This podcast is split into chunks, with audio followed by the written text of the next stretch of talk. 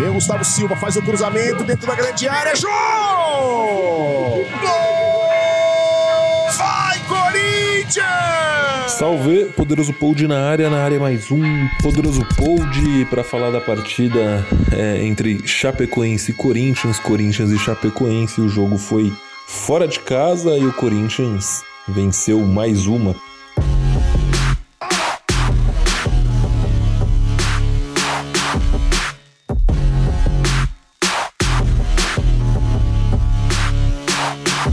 precisava vencer aí, né? Depois de uma série de empates consecutivos. O Corinthians venceu e chegou aos 14 pontos, né? Aí já com uma margem relativamente tranquila acima dos times da zona de rebaixamento. Aliás, para um time grande ser rebaixado, ser rebaixado este ano no Campeonato Brasileiro, vai precisar fazer muita força. A Chapecoense é facilmente um desses quatro rebaixados, a não ser que aconteça um apocalipse do tipo Messi Cristiano Ronaldo no ataque dos caras, porque como é ruim a Chapecoense, confesso em determinado momento, fiquei com medo do Corinthians perder dois pontos, mas isso a gente já fala daqui a pouquinho. É, de uma maneira geral, o Corinthians até que jogou direitinho, o Corinthians apresentou um bom futebol, principalmente aí com é, um sistema defensivo sólido, né? Vai se arrumando cada vez mais, e é o que eu sempre falei aqui, né? Na época a galera reclamava do Gil, é, dos laterais. Quando isso não tinha técnico, né? Com todo respeito ao Mancini, mas fraquíssimo. Não tinha a menor noção do que estava fazendo. Um catado de jogadores, até uma linha de cinco amontoada ele fez. Um poder ofensivo nulo que enganou todo mundo por uma partida muito fora da curva diante do Fluminense. Enfim, águas passadas, o Silvinho vai aí. E ele, inclusive, fez o jogo pela pela rádio e cheguei a falar, né, que normalmente um treinador ele acaba cuidando e arrumando primeiro a casa defensivamente para depois pensar em como propor o jogo. O Silvinho me parece aí ter feito o inverso, ter feito ter se preocupado primeiro com a, com posse de bola, né, e com a dificuldade que o Corinthians sempre teve aí nos últimos anos. Aliás, é histórico, né? O Corinthians sempre marcou muito mais do que propôs o jogo.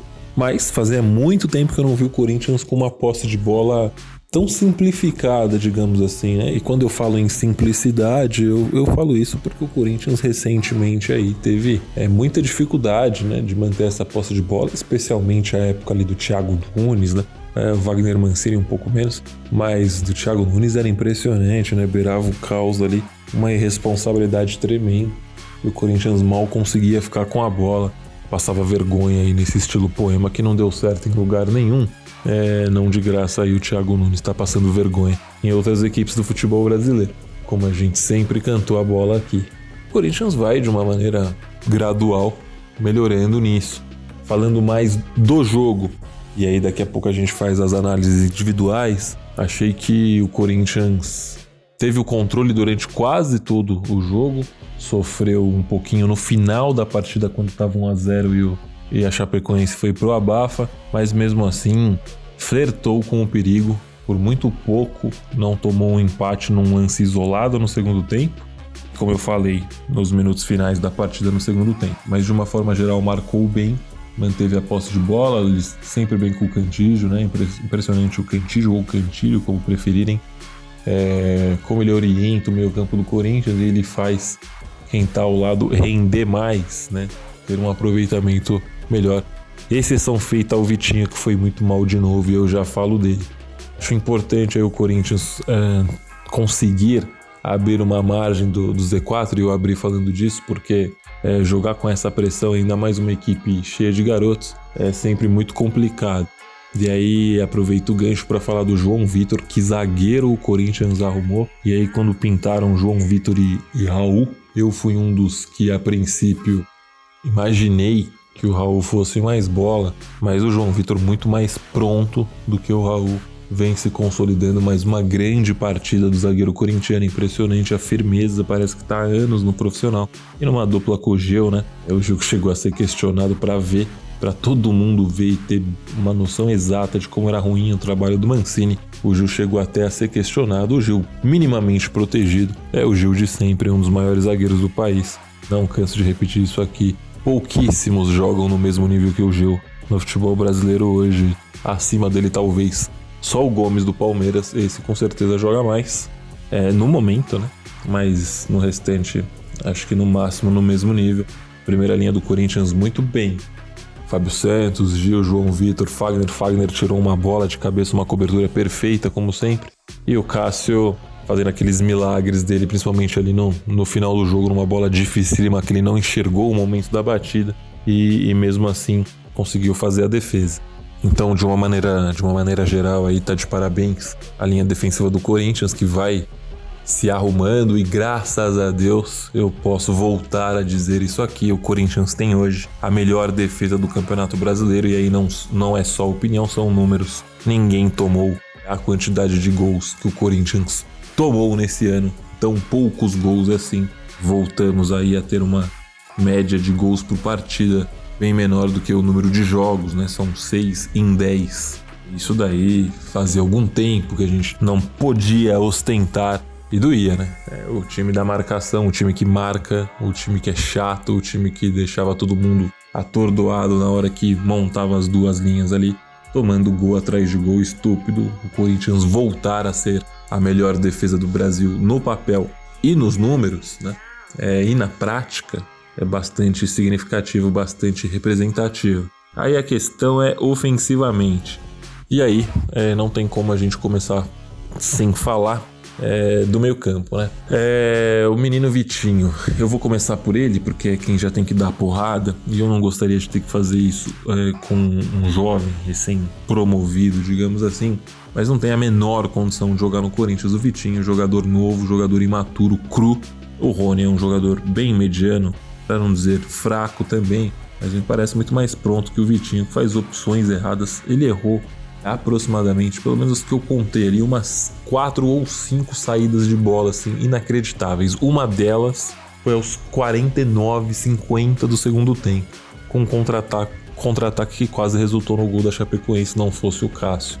Então, assim, não dá, né? Eu não sei o que o Silvinho é, anda pensando em relação ao Vitinho, mas não dá.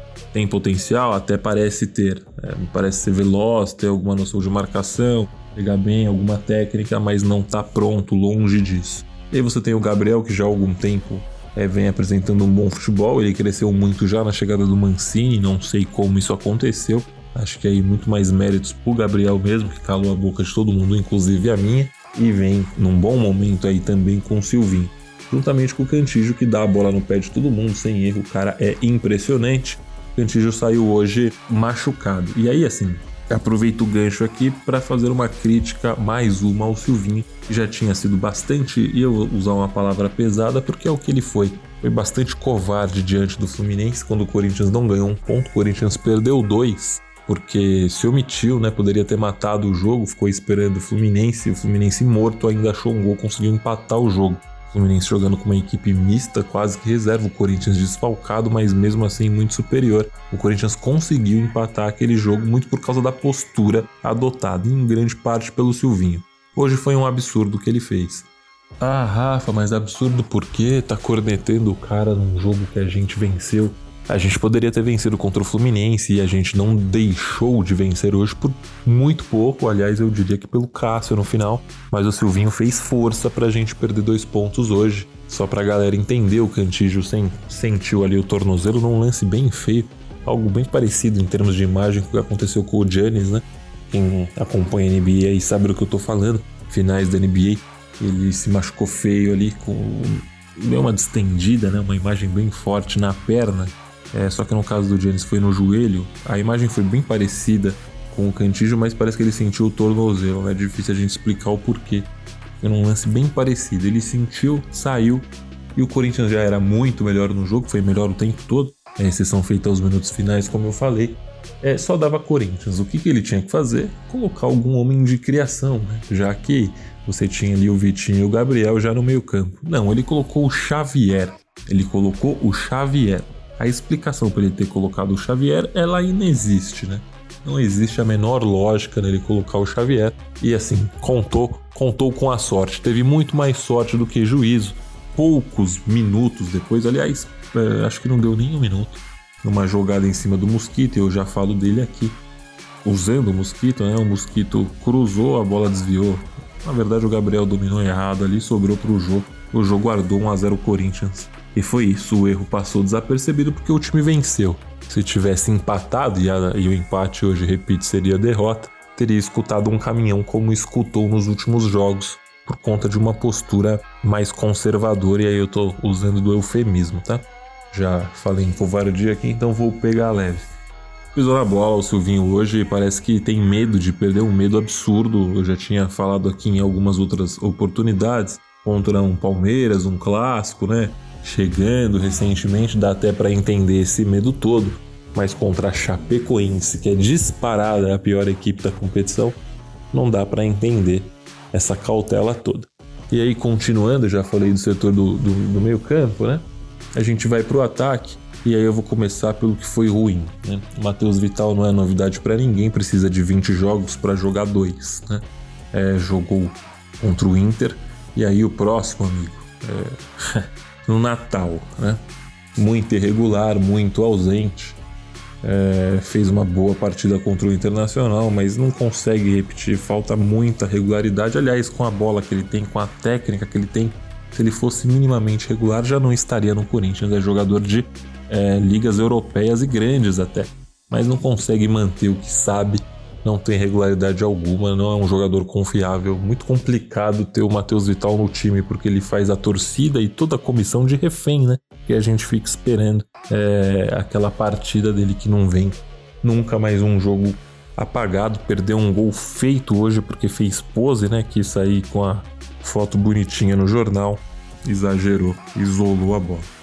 Parte boa, começando pelo mosquito mais uma vez, né? Dessa vez, pelo menos, o Silvinho não tirou o mosquito é, no início do segundo tempo, foi um absurdo todas as vezes que fez. Hoje tirou o Mosquito só para ganhar tempo já nos acréscimos. Bela partida do Mosquito mais uma vez. O cara que pega, tenta, vai para cima mais uma vez falando. É a válvula de escape do Corinthians, né? Não tem como a gente deixar de elogiar um cara que até pouco tempo era tratado como piado pela própria torcida, não digo nem rivais, mas pela própria torcida.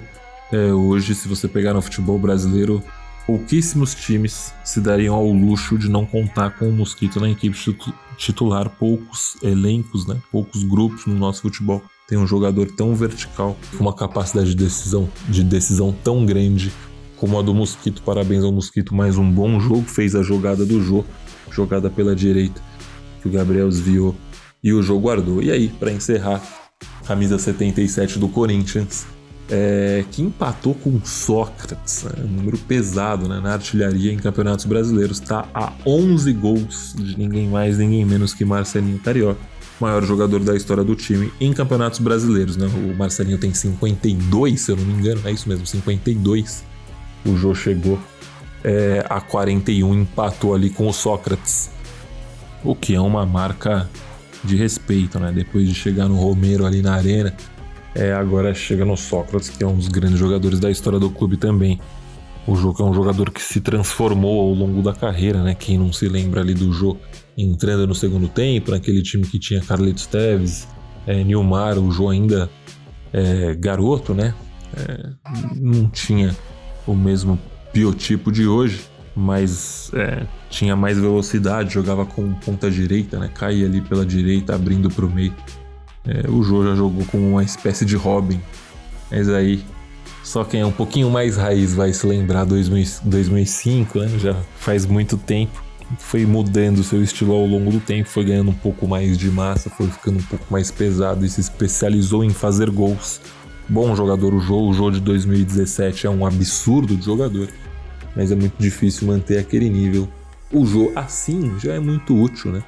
Poucos times, repito aqui, a mesma lógica adotada para o Gil. Poucos times no futebol brasileiro têm um 9 com uma capacidade tão grande de definir, né? Tem aí o Gabigol, é, o próprio Pedro no Flamengo, você tem o Hulk que nada de braços no futebol brasileiro, também calou minha boca. Tem o Luiz Adriano do Palmeiras, que eu acho que tem um poder de finalização menor, mas é um cara muito inteligente, arma muito bem o jogo, joga num estilo pouco diferente, né? Lembra mais, eu tô falando de jeito, tá, gente? Pelo amor de Deus. Tem uma pegada meio Harry Kane ali. sair bastante da área muito lustro, mas aí, exceção feita a esses caras, é, você tem o Jô ali, por exemplo, o Gilberto que tá na moda, não acredito que seja mais jogador que ele, não, acho que tá só em uma fase melhor. Então, de uma forma geral, acho que a, a partida foi muito mais produtiva, foi muito mais positiva do que negativa, mas fica aí a parte da atenção, né? É, o detalhe do Corinthians que passou muito perto aí de sofrer o empate da Chapecoense, destaques individuais importantes também. O João muito bem, o Mosquito muito bem, é, o Cantijo bem, precisa ver aí como é, que, como é que vai ficar essa lesão dele, se vai demorar para voltar. Eu não acredito que volte antes de pelo menos 10 dias, né? Então tem que ver o que, que o Silvinho vai, vai pensar. O Vitinho é um destaque muito negativo, o Silvinho precisa resolver isso daí urgentemente. E acho que para finalizar, é, não teria como ser diferente. A gente tem que voltar a comemorar essa marca, a melhor defesa do Campeonato Brasileiro, como sempre foi, né? É uma marca registrada do Corinthians. Nos últimos anos, o Corinthians sobrou no que se refere a, a, a sistema defensivo, a chamada marcação que a gente sempre brinca aqui e volta a ostentar esse número. Demorou, mas voltamos. Podemos falar no novamente que aqui é marcação. É, fazia tempo, né? Fazia tempo. Mas se tá na moda, né? O pessoal falando aí em futebol voltando para casa. Aliás, só um pitaco, hein? A Inglaterra não é casa de nada, no máximo do apito. A marcação é a casa corintiana e o Corinthians é a casa da marcação. Parabéns ao grupo que volta aí a atingir essa marca. Tava dando uma olhada na tabela, rapaziada, aí os próximos cinco jogos do Corinthians aí complicadíssimos. O Corinthians vai viver um, um teste grande aí no Campeonato Brasileiro. O jogo contra o Cuiabá fora de casa, daqui a duas, três rodadas é o mais simples. Próxima rodada já contra o Fortaleza. Fortaleza do Ederson voando, que não joga contra o Corinthians, está suspenso. Que poderia ajudar e ajudar muito a equipe corintiana, né? Mais um erro aí absurdo da diretoria antiga cairia com uma luva nesse time do, do Silvinho no lugar do Vitinho. E o Corinthians tem Santos, o Corinthians tem Atlético Mineiro em casa, o Corinthians tem até o Flamengo. Então são cinco rodadas aí onde a equipe do Silvinho vai precisar de muito foco, muita concentração, de muita marcação para manter esse número aí e conseguir destes 15 pontos, pelo menos uns 8. Acho que consegue manter a gente na média aí se conseguir de 10 para cima, é moral que vem aí, é teste cumprido com sucesso, né? Missão cumprida com sucesso para brigar por algo maior, como uma Libertadores, por exemplo. Valeu, rapaziada, por hora é isso. Agradeço aí o prestígio de todo mundo. Valeu, é nóis. Abraços.